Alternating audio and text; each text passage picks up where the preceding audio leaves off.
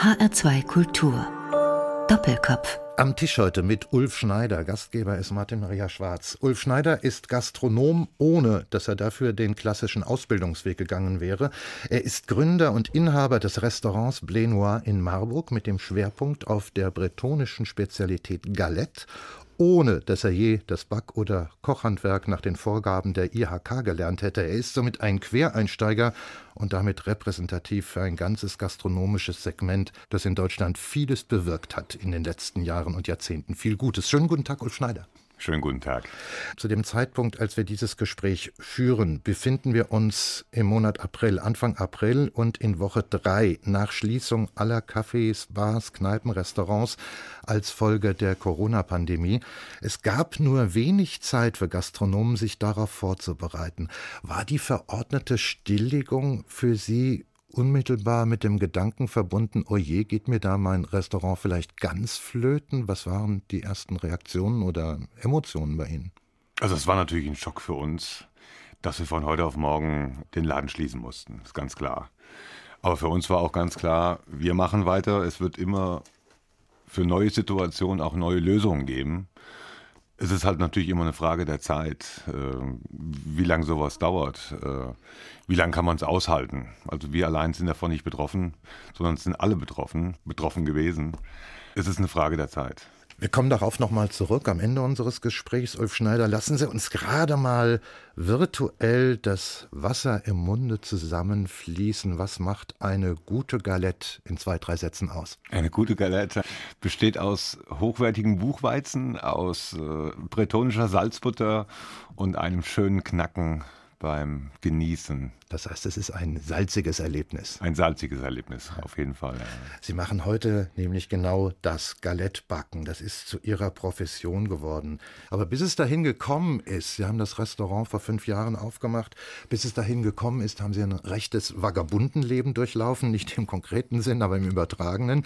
Sie sind äh, in Marburg geboren und aufgewachsen, von Marburg dann nach Hamburg, von Hamburg nach Paris, von, der, von Paris in die Bretagne, von der Bretagne nach München, nach Düsseldorf, nach Wiesbaden, dann nach Prag und jetzt wieder in Marburg.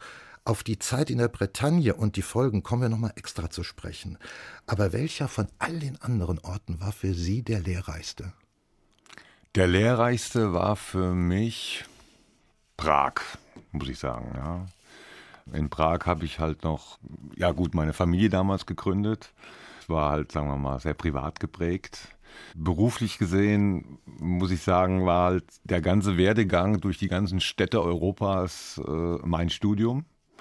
Also studiert habe ich nicht, ich habe auch immer Abitur, sondern ich habe immer aus dem Leben gelernt. Und am Ende nimmt man aus jeder Situation was mit und man macht immer das Beste daraus. Und also ich kann jetzt halt mal konkret festhalten, was war, was war das Einschlägigste das Einschlägigste war selbstverständlich die Zeit in Frankreich, wo ich äh, das Leben gelernt habe. Also die Franzosen haben mir wirklich das Leben beigebracht und äh, nach dem Motto Liebe, Leben, Lachen. Ja, also ich bin mit ganz anderen Augen aus Frankreich wieder zurückgekehrt nach Deutschland. Wie gesagt, das nehmen wir uns dann noch mal intensiver in den Blick. Was dabei auffällt, ist, dass Sie an allen Stationen eigentlich immer unternehmerisch tätig gewesen sind. Weil, weil sie das in die Wiege gelegt bekommen haben, ist das Ausdruck vielleicht eines großen Drangs, die Fäden des Lebens, soweit es geht, selbst in der Hand zu halten? Woher kommt das? woher kommt das? Also gut, ich, ich stamme letztendlich auch aus einer Unternehmerfamilie. Mein Großvater war Auktionator in Marburg. Äh, mein Vater war Architekt. Meine Mutter war Kauffrau. Äh, wir waren schon immer sehr haben wir selbstständig geprägt auf familiär. Ja, das sind ja viele Gründe. Das sind ja. viele Gründe, ja. ja. Ähm, natürlich habe ich von diesen Genen auch was abbekommen. Ich muss auch dazu sagen, dass ich trotzdem auch immer den Drang hatte, irgendwas selbst zu machen. Ja, also selbstständig zu sein, selbstständig entscheiden zu können. Es ist ein Stück Freiheit für mich egal ob ich jetzt, sagen wir mal, eine Million Mark verdienen würde oder nur 1000 Euro verdienen würde, es ist letztendlich egal. Wenn man sein eigener Chef ist, kann man natürlich auch seine Kreativität entsprechend auf freien Lauf lassen. Und das brauche ich einfach. Das haben Sie in verschiedenen Bereichen dann getan. Aber Ihr Leben wäre wahrscheinlich gar nicht zu verstehen, wenn es nicht diese eine Phase gegeben hätte, sehr früh schon in Ihrer Jugend, in der Sie damit rechnen mussten, das Leben schon ganz früh abzugeben. So sieht es aus. Was war da? Ja, mit 17 kam ich halt die Diagnose äh, Endstadium Krebs. Das war im äh, Sommer 87. Äh, ich erinnere mich noch sehr gut. Äh, ich hatte sehr viele Schmerzen die ganze Zeit und äh, die Ärzte konnten mir am Anfang nicht helfen. Sie konnten es nicht diagnostizieren. Und eines Tages, äh, ja, ich, ich äh, kam aus der Dusche und sah an meiner Leiste sah ich, sah ich ein Knubbel. Und äh, ja, dieser Knubbel, äh, wo ich erst vermutete, es wäre ein, ein, Bruch, ja, ich hätte mir einen Bruch gehoben, bin dann daraufhin zum Arzt gegangen und der dann sagte, nee, äh, pass mal auf, das ist irgendwas anderes, geh mal ins Klinikum. So, äh, also bin ich ins Klinikum gegangen. Äh, ich erinnere mich noch sehr gut, als ein Ultraschall gemacht wurde und der Mensch, der dort geschallt hatte, der Arzt, der immer hm, ruhiger wurde und gesagt hat, okay, wir müssen da jetzt irgendwas machen. Und äh, ja, ich war 17, ich war ein bisschen äh, irritiert, was das bedeutete. Und ähm, ja, dann wurde eine Operation durchgeführt. Man hat mich aufgemacht und wieder gleich zugemacht. Und ich erinnere mich morgens, ich lag in einem Zweibettzimmer alleine, kam der Chirurg rein und sagte, ah, Ulf, so und so sieht's aus, du hast Krebs im Endstadium. Das war dann mittlerweile Ende, Ende August, also Spätsommer. Und dann sagte er zu mir, ja, stell dich darauf ein, dass du Weihnachten nicht mehr da bist. Wir schicken dich jetzt auf die innere Medizin und vielleicht können die noch was machen. Mhm. Alles Gute. Tschüss. Und so ist er raus. Harte Worte. Harte Worte, ja. Ähm, ich war 17, ja, andere gehen in die Diskothek und machen Party oder sonst irgendwie und genießen ihr Leben. Und ja, für mich war irgendwie, oh, scheiße, was ist jetzt? Wie gehst du damit um oder was kannst du jetzt machen? Und ja, dann begannen zwei Jahre im Klinikum oder in der Krankheitsgeschichte, die wirklich sehr, sehr prägend waren. Und dann hat man mir halt das volle Programm Chemotherapie gegeben. Also die höchste Dosis, die es damals gab. Und das wünsche ich wirklich keinem, das durchzumachen. Ja. Es geschah trotzdem ein Wunder.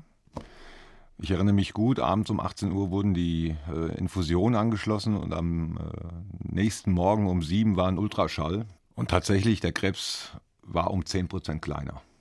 So, und dann konnte man tatsächlich nach der dritten Chemotherapie, die ich gemacht habe, keinen Krebs mehr feststellen. Und es ist immer interessant, es gibt da in Karlsruhe gibt so ein Register, so ein Krebsregister, die rufen mich so alle zwei, drei Jahre an, ob ich noch am Leben bin. Gut, die Geschichte ist jetzt, bin ich bald 50, äh, 33 Jahre her. Aber dennoch verfolgt es mich. Ich denke jeden Tag dran. So, und ich sage mir halt auch, man ist immer die Summe, die Summe der Erfahrungen. So, und auch diese Zeit hat mich so weit geprägt, dass, dass immer dieser Drang, was zu machen und nicht stehen zu bleiben und, und weiterzumachen, weiterzumachen, zu kämpfen. Solange du atmest, kannst du kämpfen. Ja. Punkt. Sie haben dann Verwaltungsfachangestellter gelernt. Das war danach. Da, Richtig, genau. Natürlich, ja. ja. klar. Da waren Sie ja noch in der Schule. Es hat zweieinhalb Jahre gedauert oder drei Jahre? Äh, drei Jahre hat die Ausbildung gedauert tatsächlich. Nee, die, die, die, die ganze Prozess so, die, mit der Chemotherapie. Mit der Chemotherapie, ja. genau. Es waren zwei Jahre insgesamt, die ich dann in Behandlung war, richtig, ja. Und dann lernen Sie Verwaltungsfachangestellter. Das hält Sie nicht so lange bei der Stange. das war eine witzige Episode. Also ich sag mal, nach der, nach der Krankheit, nach der Chemotherapie, natürlich orientiert man sich. Ich war dann 18, 19 was macht man jetzt? Ja, und dann gehst du jetzt weiter nochmal, machst nochmal dein Abi nach oder gehst dann doch studieren. Und ja, gut, äh, mein Vater kannte den Landrat damals, der äh, mir praktisch sozusagen eine Lehrstelle besorgt hat, ja, über Vitamin B, so war es halt, ja. Die Ausbildung, muss ich sagen, war wirklich top. Es waren super Kollegen, es war wirklich eine hochqualifizierte Ausbildung, die man dann dort äh, absolviert. Man ist so ein kleiner Verwaltungsrechtler tatsächlich. So, und ich als, als, als, wie soll ich sagen, als, Mensch, der immer so diesen Drang verspürt, was zu ändern, was Neues zu erleben, musste dann leider auch erleben, dass es dann hieß es dann, ja, der hat 40-jähriges Dienstjubiläum und 35-jähriges Dienstjubiläum und dann so, was, 35 Jahre hier im Amt? Okay, gut. Das ist schon eine Nummer, gell? Und dann habe ich irgendwann hab ich einen Koller gekriegt. Ich gesagt, Ulf, das, das kannst du nicht bringen. Und dann bin ich wirklich so von heute auf morgen zum Amtsleiter, habe gesagt, hey, pass mal auf, ich kündige. Und dann sagt er zu mir, äh, wie, du kündigst? Du kannst nicht kündigen. Ich so, bitte, ich kann nicht kündigen.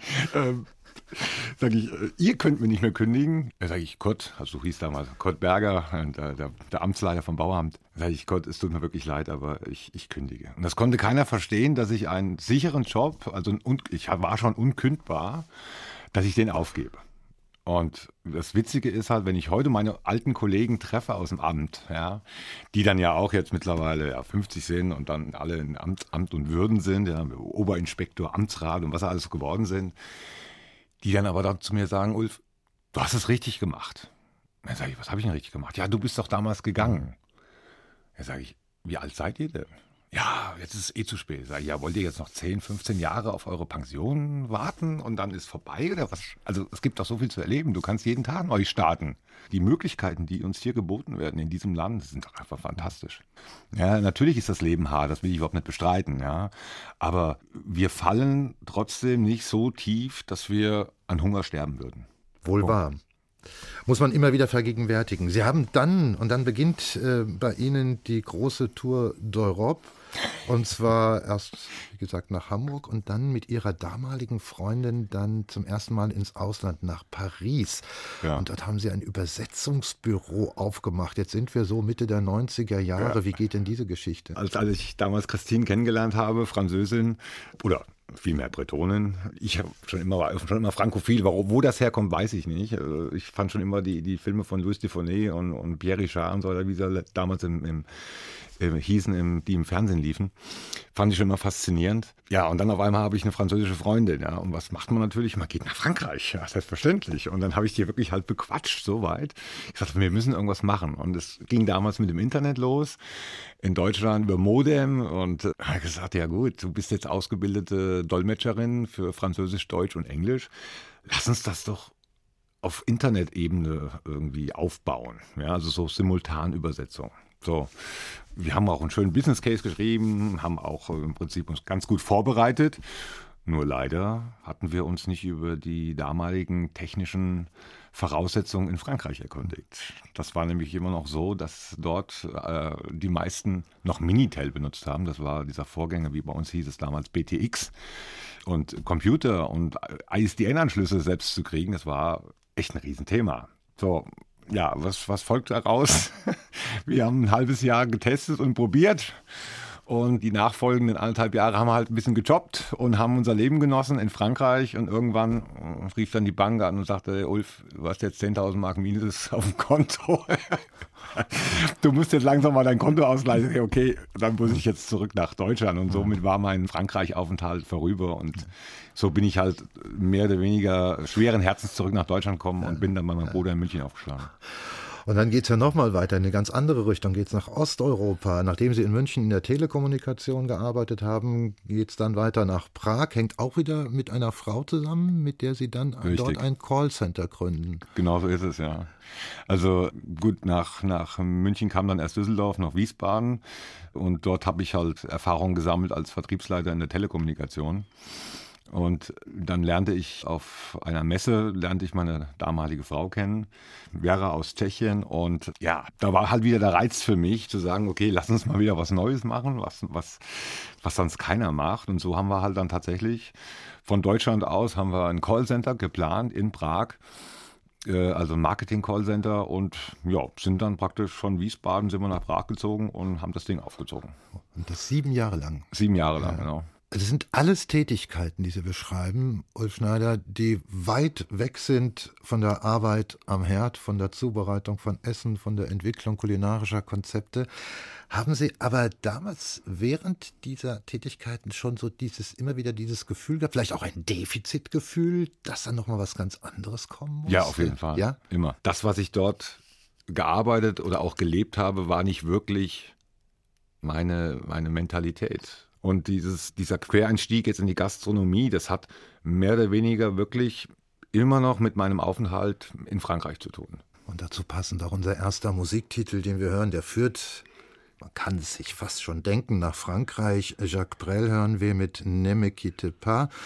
An wen oder was denken Sie dabei? Das ist wirklich, äh, das ist das Lied von Christine die mir praktisch auch damals äh, den, den, Jacques Brel äh, nahegebracht hat. Und ich hatte da wirklich auch ein ganz einschneidendes Erlebnis. Jacques Brel ist natürlich, ist, er ist zwar Belgier, aber in Frankreich äh, sehr, sehr bekannt in den 60er Jahren, aber auch bis heute. Und ich erinnere mich recht gut, es war ein Abend in der Bretagne. Wir sind in, in eine Kneipe gegangen. Und dort ganz normales Getöse, Gequatsche und so weiter. Und es lief halt irgendwas im, im, im Hintergrund. Und auf einmal kam dieser Song von Jacques Brel, Ne me quitte. Und ich erinnere mich, auf die Kneipe, die war auf einmal still. Jeder zog nur noch so ein bisschen an der Zigarette, trank sein Pastis oder sein Weinchen, sein Cidre.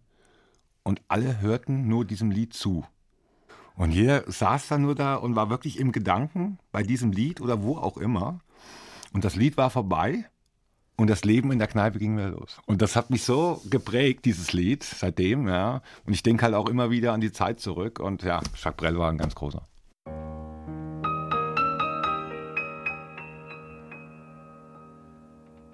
Ne me quitte pas, il faut oublier tout, peut s'oublier qui s'enfuit déjà, oublier le temps des malentendus et le temps perdu à savoir comment oublier ces heures qui tuaient parfois à coups de pourquoi le cœur du bonheur ne me quitte pas, ne me quitte pas, ne me quitte pas.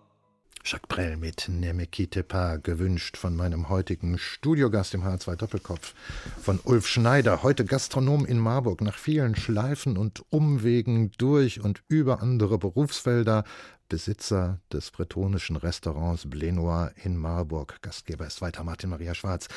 Ulf Schneider, die Bretagne wird dann im Folgenden, Sie haben es schon erzählt, wie das gekommen ist. Sie sind da mit Ihrer Freundin hin, die Bretonin war. Die Bretagne wird im Folgenden zu ihrem Schicksal und zwar zu einem Schicksal mit einem ziemlich guten Begleitgeschmack. Buchstäblich, ohne diesen Aufenthalt hätte es äh, ja das heutige Blé Noir, das Galette-Restaurant, überhaupt nicht gegeben. Wie sind Sie denn mit dieser Speise da überhaupt in, in Berührung gekommen? Da erinnere ich mich noch sehr gut dran. Also Christine hat mich dann damals erstmal mit in die Bretagne geschleift.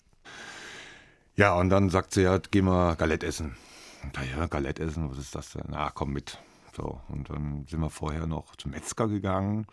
Dann sind wir noch im Supermarkt, haben Eier geholt und Käse. Ich, so, ich dachte, wir gehen essen.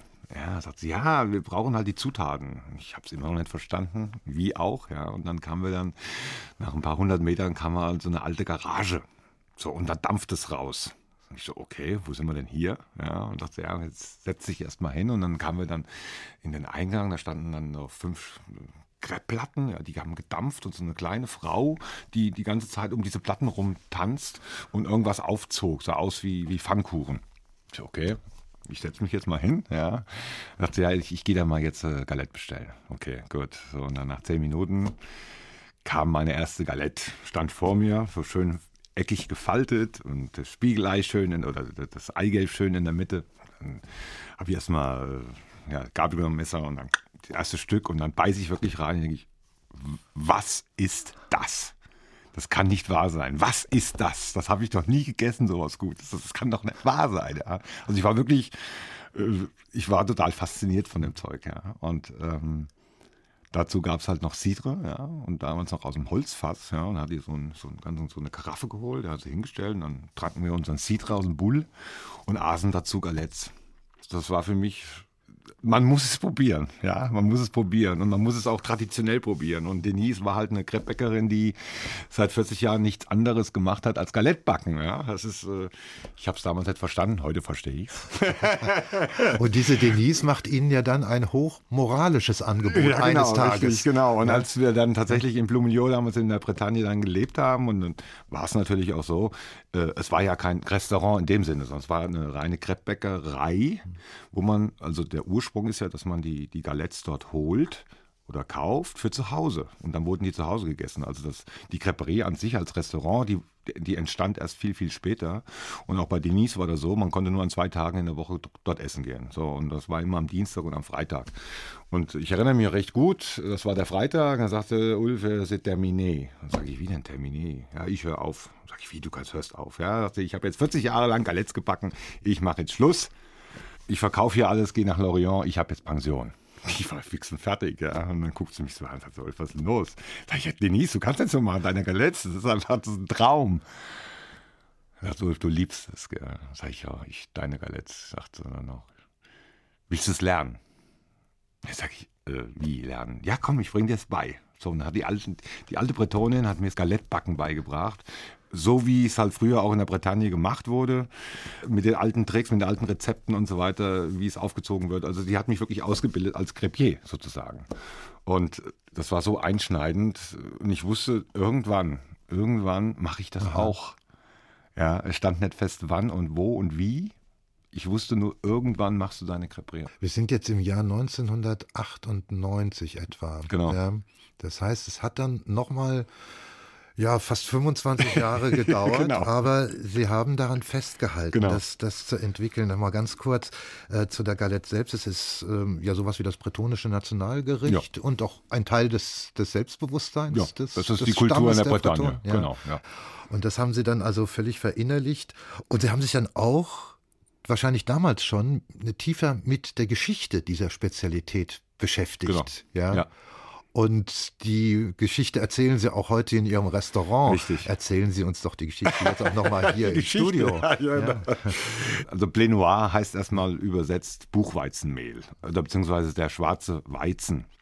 Und es beginnt im 17. Äh, Jahrhundert, dann heiratet die, die bretonische Prinzessin Anne, heiratet den französischen König. Und somit wird die Bretagne, die damals äh, selbstständig war, wird nach Frankreich annektiert und wird zur französischen Provinz.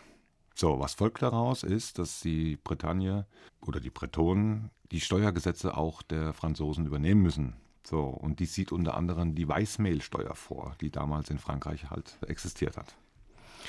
Heißt letztendlich, Weizen, Weizenmehl, Mehl allgemein wird teuer.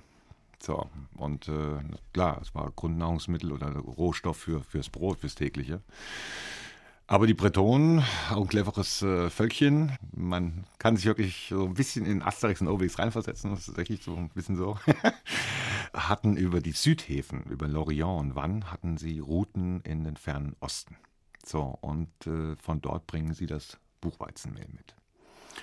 So, ein Buchweizenmehl oder der Buchweizen an sich, man muss wissen, es hat also mit einer Getreideart nichts zu tun, sondern es ist ein Knöterich. Und somit fällt dieser Knöterich nicht äh, unter die Steuer des Weißmehles. So, und die Bretonen denken, oh, wenn das jetzt hier Blenoir, der schwarze Weizen ist, dann bauen wir den mal an und dann machen wir halt daraus unser Ersatzbrot, weil sie natürlich auf den Knöterich keine Steuern zahlen müssen. So, dann kommt die Saat, man, man bringt den aus und man erntet und äh, man, man malt das äh, Mehl und am Ende stellt man fest, nach dem, ja, nach dem Anrühren des Teiges, Mist, äh, es bleibt ja gar nicht zusammen. Ja, es bleibt ein Brei. Warum? Ist logisch, weil der Buchweizen kein Gluten enthält, also kein Kleber, der einen Teig eigentlich äh, entstehen lässt.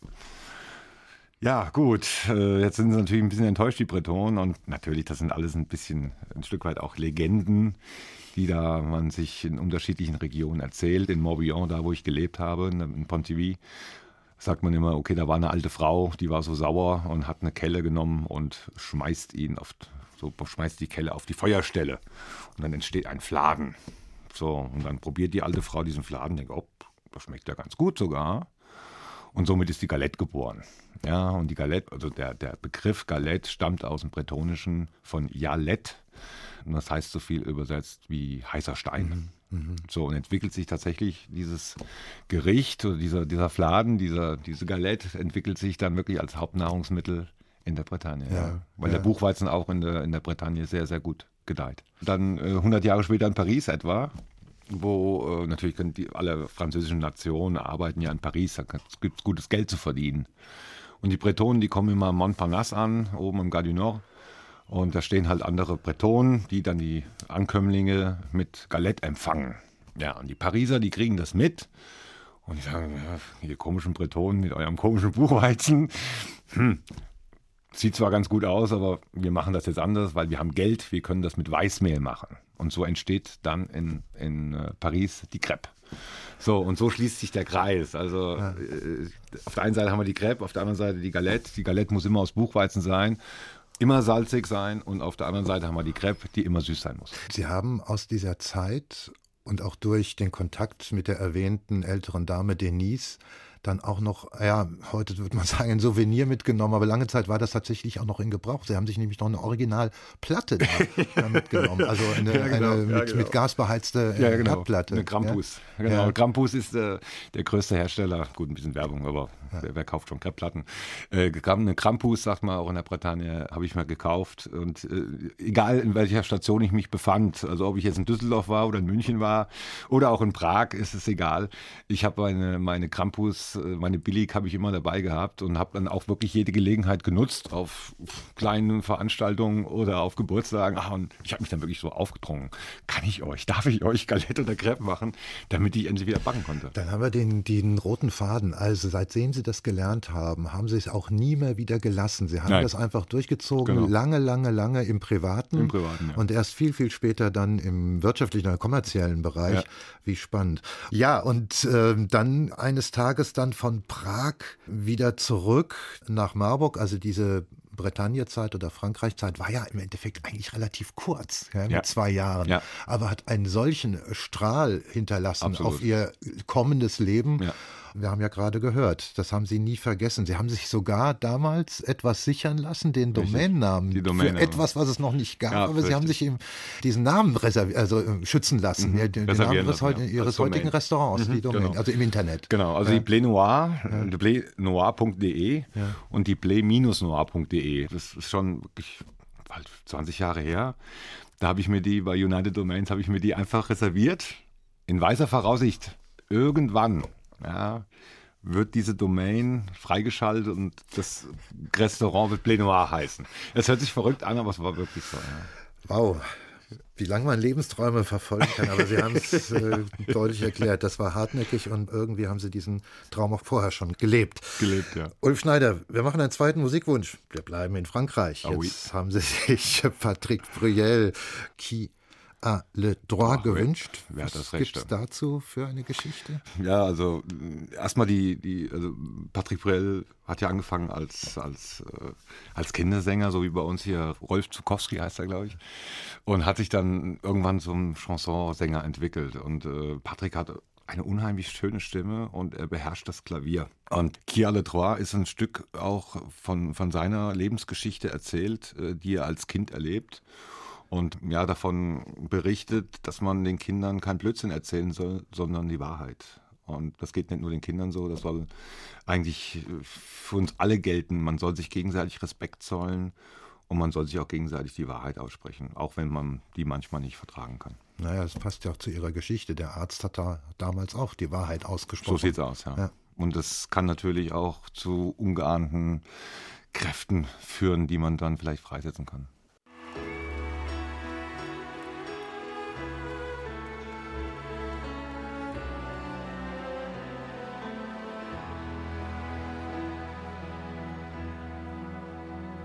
On m'avait dit, te pose pas trop de questions. Tu sais, petit, c'est la vie qui te répond. À quoi ça sert de vouloir tout savoir? Regarde en l'air et vois ce que tu peux voir. On m'avait dit, faut écouter son père. Le mien a rien dit quand il s'est fait la paix. Maman m'a dit, t'es trop petit pour comprendre. Et j'ai grandi avec une place à prendre. Qui a le droit Patrick Bruyel mit Kia Le Droit in der Live-Version und daran kann man dann schon ermessen, welche Wirkung dieser Mann in Frankreich entfaltet.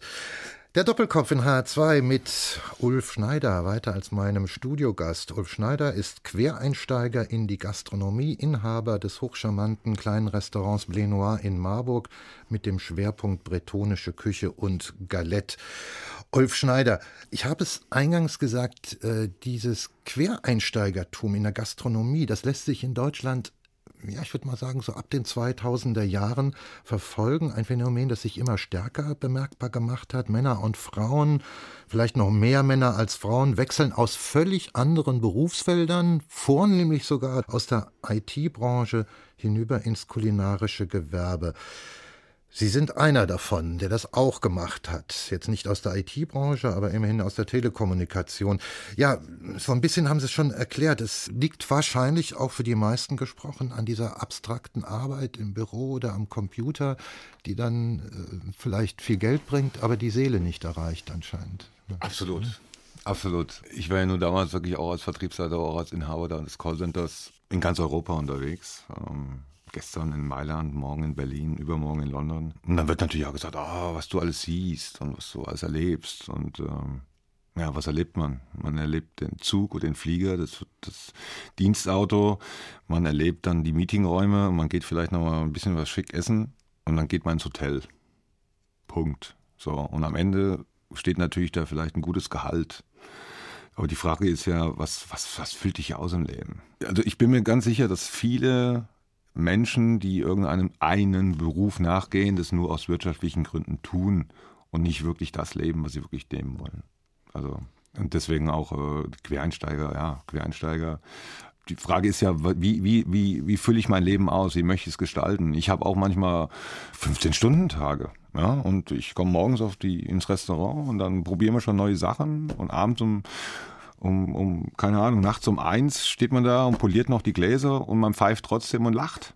So, mhm. und dann geht man so den Tag durch und was man alles geschafft hat und was man erlebt hat und was man für einen Spaß hatten. Und natürlich ist es ist knallharte Arbeit.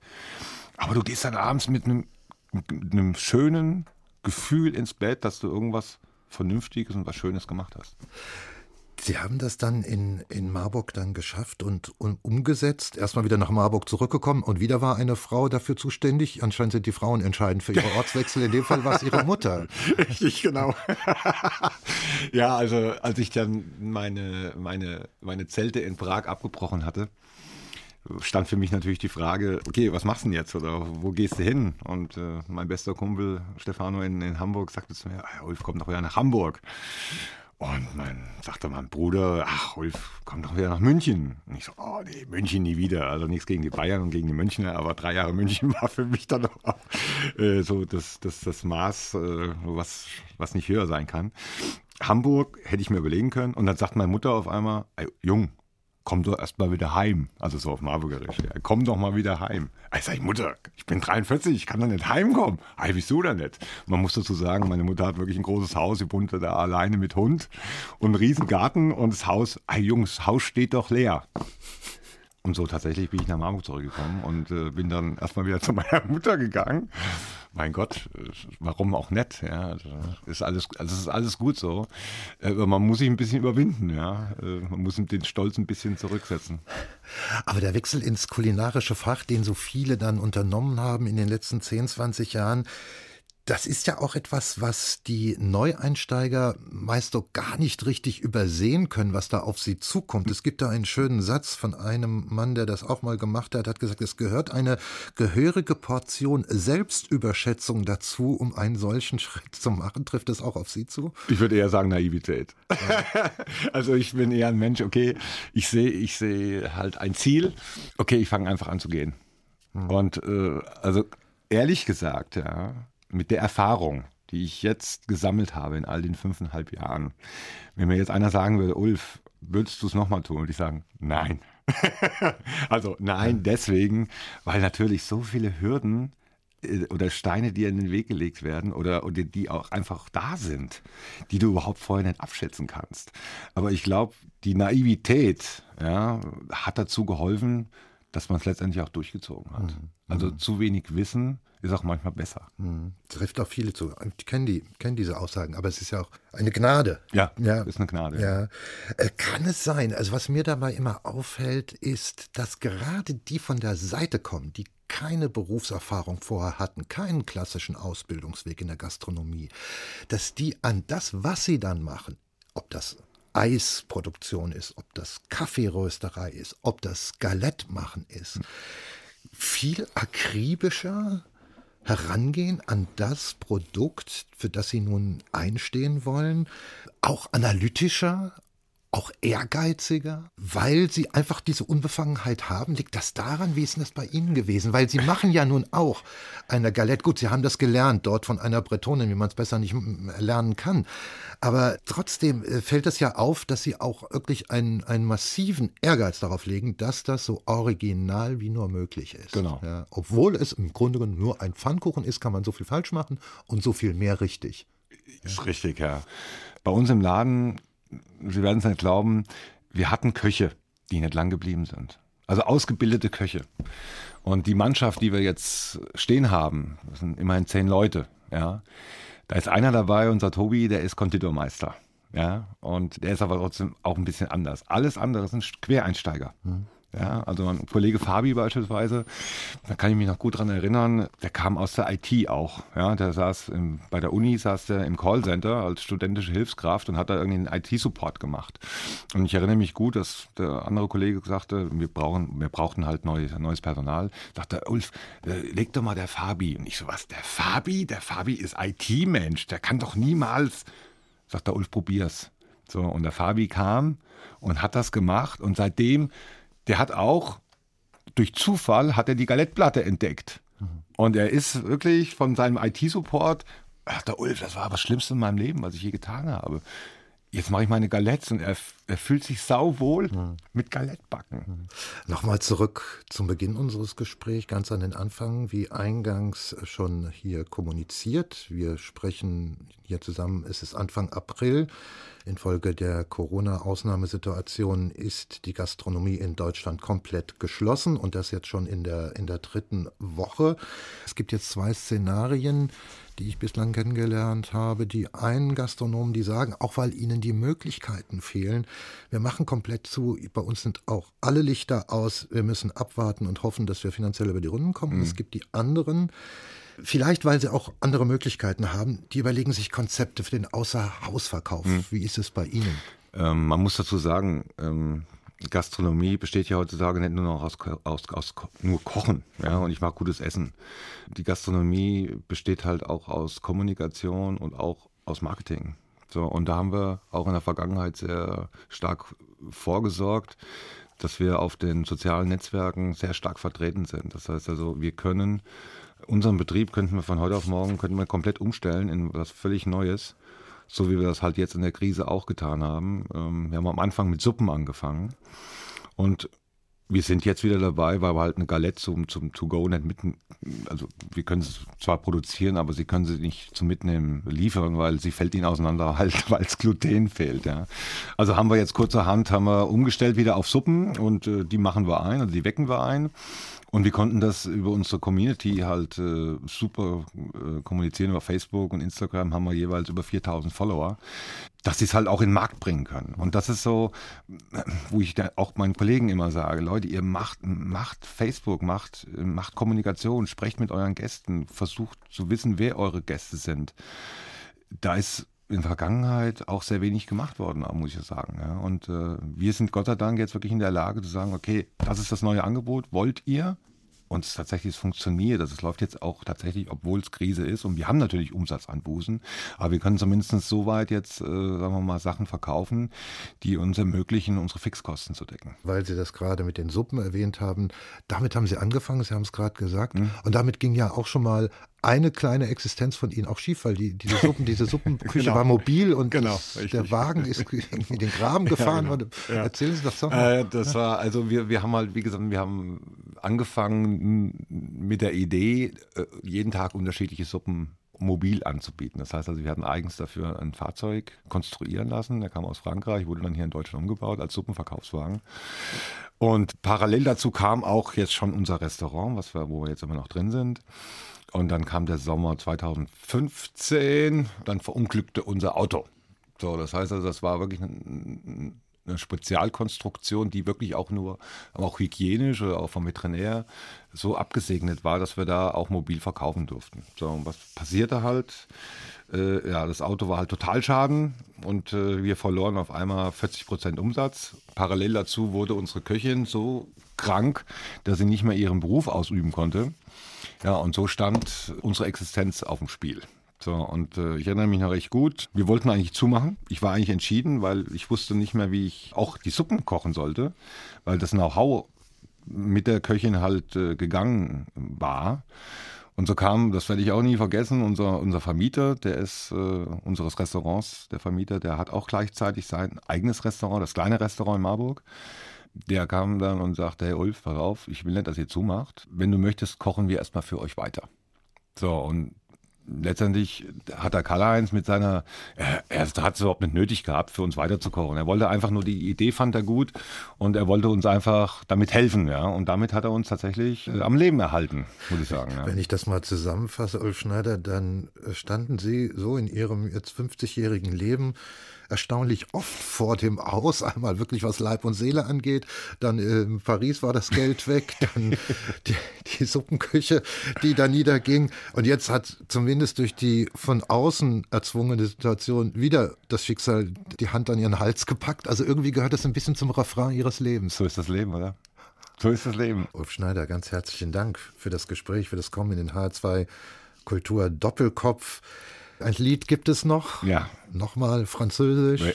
Jetzt eine gegenwärtige, na, Patrick Brel lebt ja auch noch, aber eine Sängerin, die dann erst so in den letzten 10, 20 Jahren groß geworden ist. Sass genau. mit Sass. Sie. Mit Sie.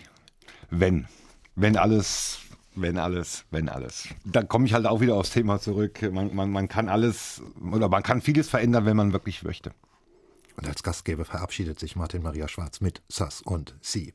Si j'étais l'ami du bon Dieu, si je connaissais les prières, si j'avais le sang bleu, le don d'effacer tout refaire, si j'étais reine ou magicienne, princesse, fée, grand capitaine d'un noble régiment, si j'avais les pas d'un géant.